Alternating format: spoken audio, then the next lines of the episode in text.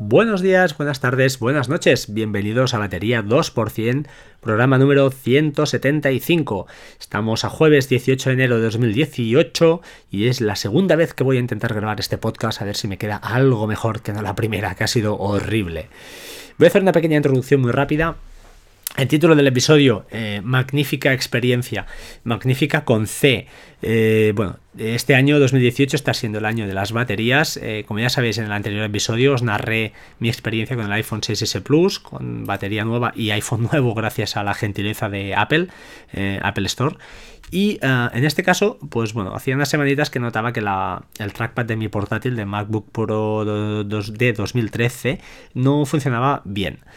Mm, bueno, ya sabes cómo va esto. Eh, es un trackpad eh, convencional, no es de estos nuevos de ápticos, ¿no? que creo que se llaman, que, hace un, este efecto ¿no? hacia ti, que parece que esa fuerza que, ejerce el trackpad hacia ti eh, pues simula la, pulsación.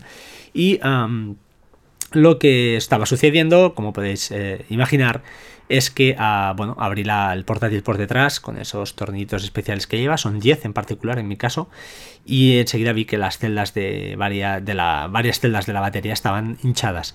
No mucho, no lo suficiente como para, destrozar ¿no? lo que es la estructura de aluminio del, del portátil, del Mac, pero sí que estaban ya empezando a presionar mucho, mucho al trackpad y era, era realmente peligroso. Extraño es que, bueno, ya os digo, con Coconut Battery había mirado y eran 600, no, más de 700 ciclos, creo, justitos de, de carga y una batería que estaba, creo que al 80% de su vida útil. Eh, bueno, eh, pues bueno, ¿qué hice? A través de Mark, de Magníficos, eh, que por cierto él estaba de vacaciones, pero bueno, lo comenté con él para ver cómo lo podía hacer. Y enseguida me dijo, quieto, quieto, no lo arranques más, vete con cuidado. Supongo que él habrá visto cosas, mm, cosas terribles, cosas que yo no he visto. y que supongo que si echáis un vistazo en Google, buscáis Battery Explosive o baterías hinchadas en Google, las fotos son aterradoras. Así que, em, bueno, así lo hice, no arranqué el portátil en 3 o 4 días, coincidió fin de semana, y lo llevé, eh, pues creo que fue un martes por la mañana, y ah, bueno, al miércoles a por la mañana, en menos de 24 horas, me dijo que por la tarde ya lo tendrían. O sea que genial, espectacular. Y ya os digo, la batería la compré allí mismo, una batería de iFixit, que por cierto el precio es más barato en la web de Magníficos que en la propia web de, iFixit. Y también me diréis que por qué no lo cambié yo mismo. Esta es otra pregunta. Estuve mirando em, los pasos justamente en esta web que está tan detallada. Y en principio no me asustó mucho la mayoría de los pasos, pero hay uno que sí que me, quedé un poquito ahí, ups, me entró el canguelo. Y ese se ve que las celdas estas, entiendo, mm, que están pegadas. Y hay que usar un líquido, un alcohol, supongo que será, para pues desengancharlas. Y allí un poquito me dio un poquito de, cosilla, no sé, no, no, no, me gusta esto de tocar baterías de este tipo, no, igual es una manía o desconocimiento, ignorancia, pero eh, por el precio que me costaba la mano de obra del cambio de batería decidí ah, bueno, hacer esta inversión y al final pues tengo portátil nuevo porque al final la batería está ah, perfecta y tengo pues ya os digo eh, sin problema em, un, un, portátil en perfecto estado. Vale, seguimos, disculpadla, he, tenido una pequeña interrupción en que vosotros no lo, no lo habréis notado, o espero que no lo notéis demasiado.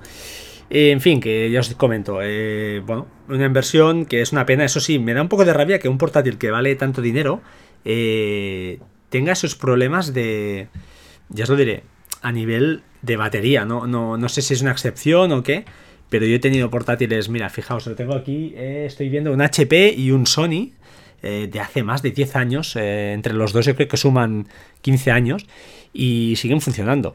La batería está quemada, destrozada, pero no he tenido ningún problema de hardware, entonces me da un poco de rabia que un portátil como estos, que son más caros, y aunque ya os digo, también lo heredé entre comillas, no, no lo compré yo, pero bueno, estaba, estaba casi nuevo, casi te puedo decir que lo he usado yo al 80% o al 90%, pues tenga estos, estos problemas de, batería. Da un poquito de rabia.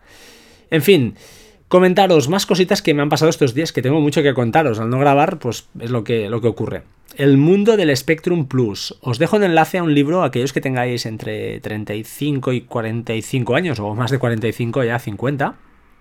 Hay un eh, bueno, en los años 80, yo me acuerdo en el año 85 en particular, que mi padre, eh, unas navidades, eh, compró este, el Spectrum, Spectrum 48K. Creo que fue en la Navidad del 85 y todavía me acuerdo en la calle del Mar, en, una, en un sitio que se llamaba eh, Candomingo.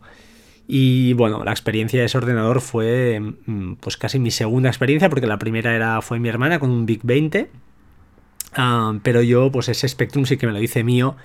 Jugué muchas horas con él copié mucho código de revistas, eh, una revista en especial que se llamaba Load, Load and Run, eh, Load and Run, carga y corre y ejecuta. Y, había cada mes, creo que era mes mensual y salían juegos y bueno, fue su época, ¿no?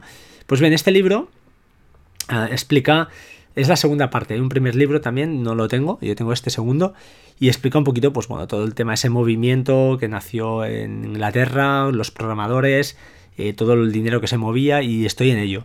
Aparecen juegos memorables, Manic Miner, Jetpack, Jet Set Willy, bueno, un montón de juegos que seguro que muchos habréis jugado o algunos habréis jugado. Los más jóvenes os sonará chiste y si veis los gráficos y todas las virguerías que se hacían allí, pues eh, bueno, eso es una pasada.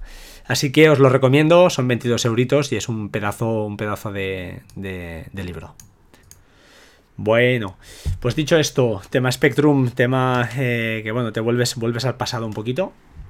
Os voy a hablar de Launch Center Pro, esta aplicación para iOS que seguro que conocéis, he comentado más de una vez. Os quiero recordar, o yo al menos el otro día se, me ocurrió porque la tuve que, utilizar de nuevo, la uso, la uso, a diario. ¿eh? ¿Por qué? Pues porque la uso como lanzador de workflows. Y hay un par de workflows en particular que tengo, que son uno es salir de casa y entrar en casa, llegar a casa, disculpad, que, los uso habitualmente porque me hacen varias cosas a través de IFTT, un workflow, las luces de Hue y ah, la alarma de Piper, o sea que me hace un completo. pues bueno, el otro día eh, resulta que ahora tengo que hacer unos pagos mensuales, bueno, por un tema de, mi mujer a través de PayPal. Y tengo que hacer una captura de pantalla de ese ingreso y enviarlo por correo a una dirección de correo en concreto. Total, que, bueno, hice un workflow, ¿por qué no? El workflow lo que hace es abrirme eh, la página de PayPal, no me entra, lógicamente, porque además ya tengo la autenticación en dos pasos, que esta gente lo envían por mediante SMS, pero bueno, me abre la página, una vez hago el pago, al volver al workflow me dice, ¿has realizado el pago? Si digo que sí, lo que hace es, ya os lo diré, ah, ah, ah, vale, sí, es previamente, disculpad, una vez hecho el pago, hago la captura, la tengo que hacer, y eh, la guardo en el carrete de fotos, así de claro, pam, hago captura, ya sabéis que ahora tienes que darle OK y guardar en el carrete de fotos, sí, la guardo, vuelvo al workflow y lo que hace entonces me, pregunta si lo, si lo he hecho, si es que sí, y he guardado la captura, él coge esta captura, crea un correo, lo envía, me abre el correo, listo para enviar, lo envío y automáticamente cuando vuelvo de este envío de correo, que lo hace, esto sí que lo hace el solito, me borra esa captura que me ha hecho en, ya os lo diré, en el carrete de fotos, con lo cual me queda todo limpito y bien. Y esto hay que ejecutarlo cada vez, cada, cada mes. Entonces, eh, Launch Center Pro, y ahí es donde quería llegar, nos permite ejecutar este tipo de tareas. Te puede decir, le puedes decir eh, que esa tarea repetitiva te la avise, te haga un reminder cada semana, cada mes, cuando queráis, ¿no? Eh, para a tal, a tal hora, de manera que te va a lanzar una notificación push y entonces tú ahí, pues bueno, le das OK y ejecutas. De esta manera, pues es, un, es una manera fácil, ¿no? De crear eh, recordatorios de repetitivos o tareas repetitivas, ya sea pues mediante, mediante que es esa aplicación que hemos comentado alguna vez, Due, se llama Due, o yo qué sé, por ejemplo, otra manera de hacerlo pues es mediante, entiendo, hay gente que lo hace mediante calendarios o recordatorios, lo que sea, ¿no? Pues bueno, Launch Center Pro es esa, esa tercera o cuarta vía que también te permite, además es muy fácil porque desde ahí ya lanzas el workflow y lo ejecutas todo. Muy cómodo para mí, muy sencillo, muy limpio y así que os lo recomiendo una vez más como, como app. Además tiene otra opción también que yo uso, pero esta no me gusta tanto, no funciona tan bien, que es que pues estos workflows que quieres que se ejecuten, como os he dicho cuando salgo de casa y cuando llego, que en particular lo que le tengo activado es la localización. Entonces, cuando me alejo eh, ese radio X de casa, el tío me dice, oye, te has ido y me salta el push. Pero esto he notado que falla un poquito, falla un poquito, así que bueno, eh, habrá que probarlo un poquito más.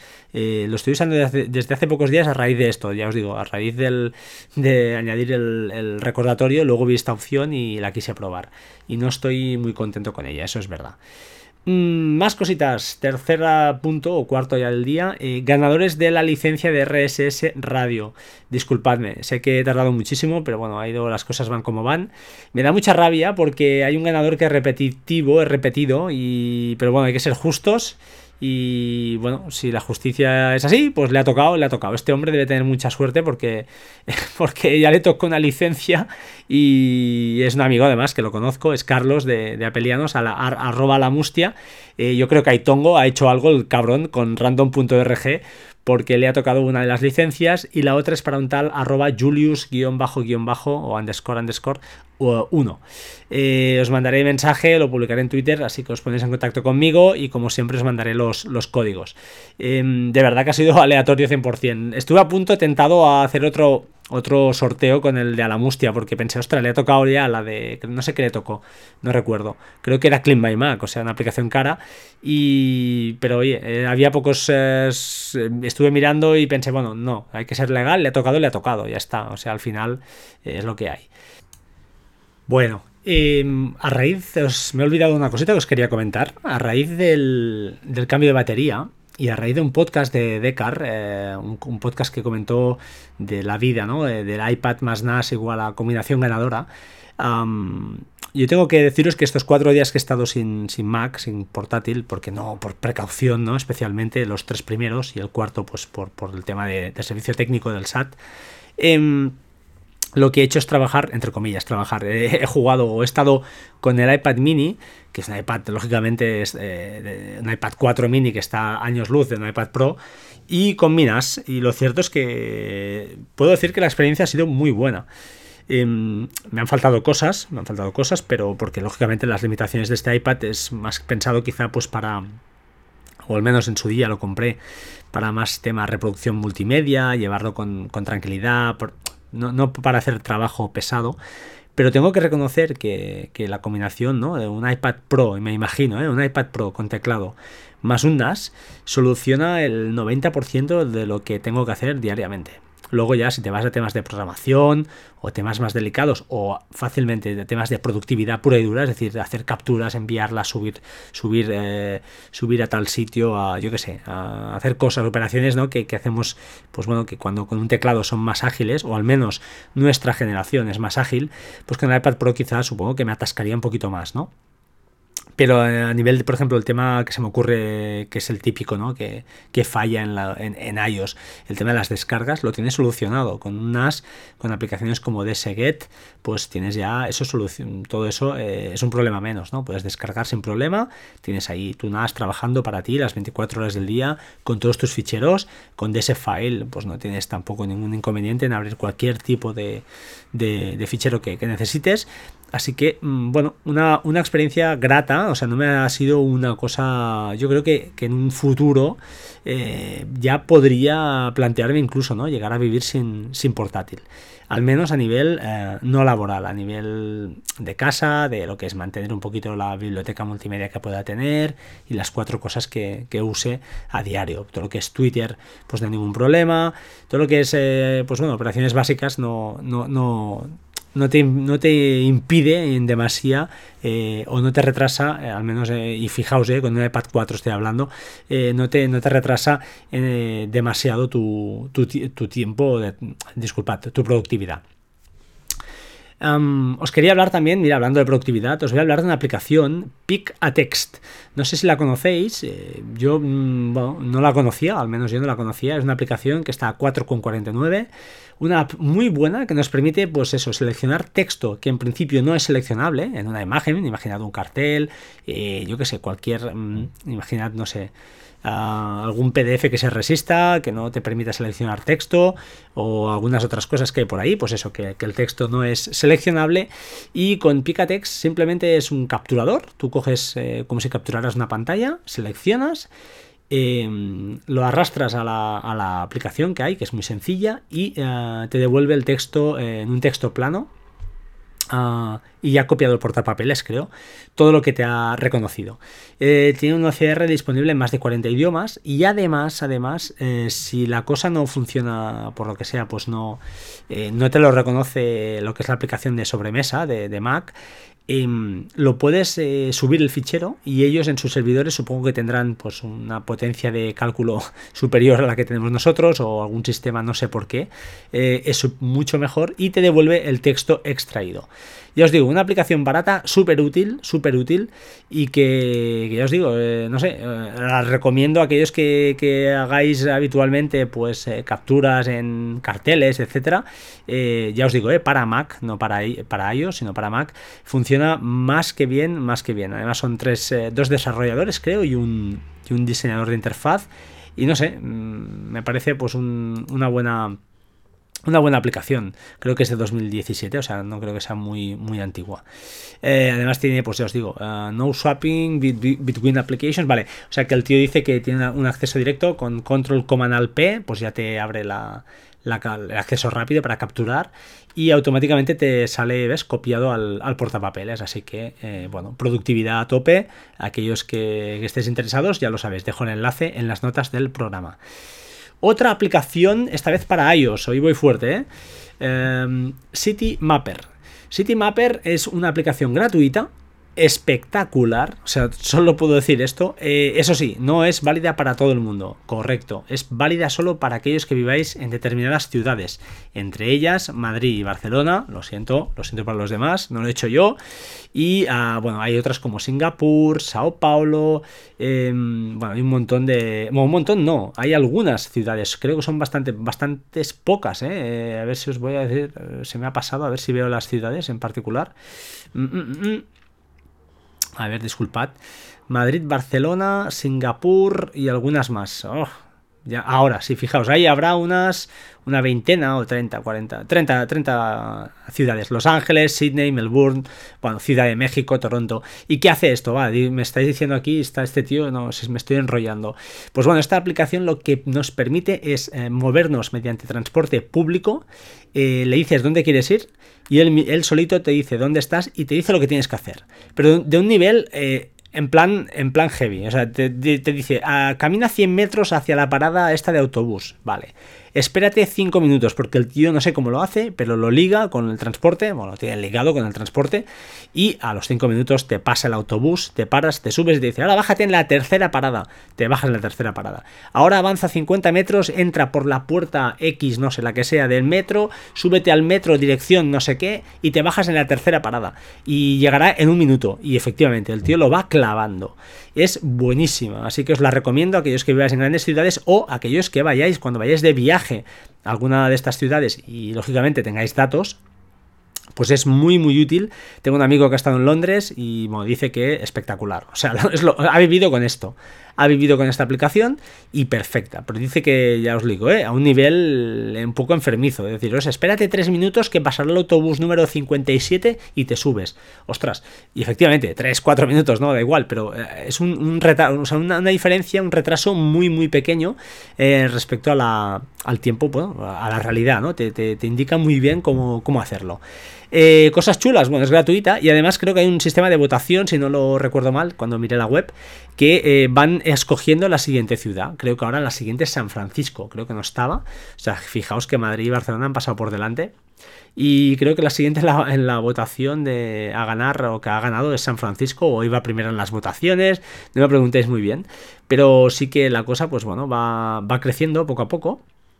Y está muy chulo. Sí, mira, estáis viendo la web y ya te dice la siguiente local que quieras. O sea, puedes, puedes votar la ciudad que quieras.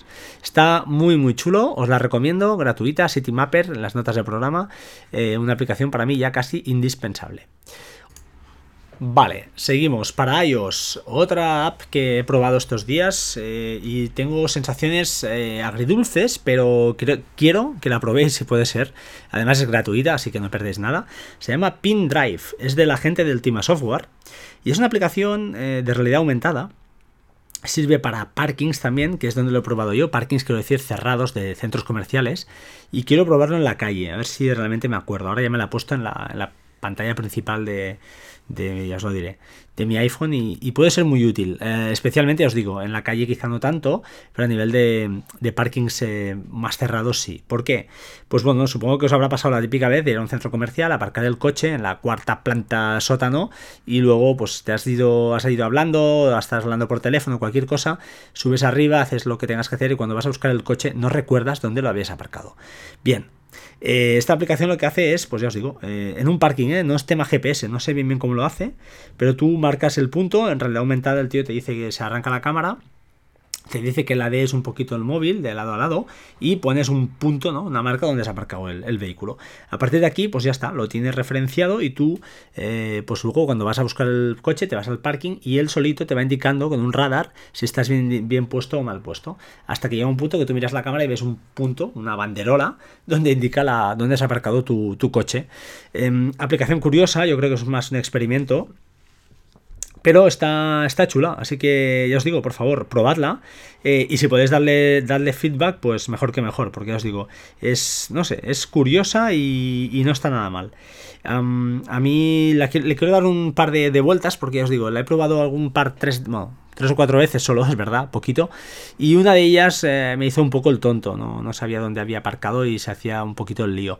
No sé, igual fue porque yo lo probé mal o lo hice mal, pero aplicación que está, está mm, más que curiosa, ¿vale? Así que echadle un ojo y bueno, vosotros mismos decidís, ¿de acuerdo?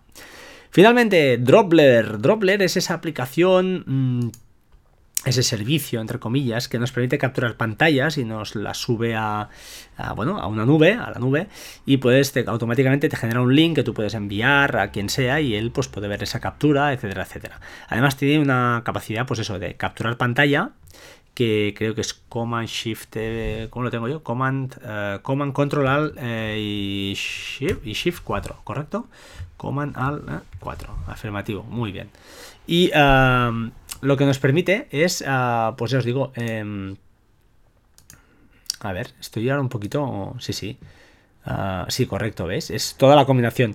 Porque eh, Shift Alt Command 4 es una captura de pantalla que automáticamente te lo pone en el portapapeles. Y Shift Control Alt Command 4 la definí yo para capturar pantalla con, con Droplet. Ahora estaba dudando. Son, me gustan mucho los shortcuts y, cuesta memorizarlos, pero cuando te acostumbras van genial.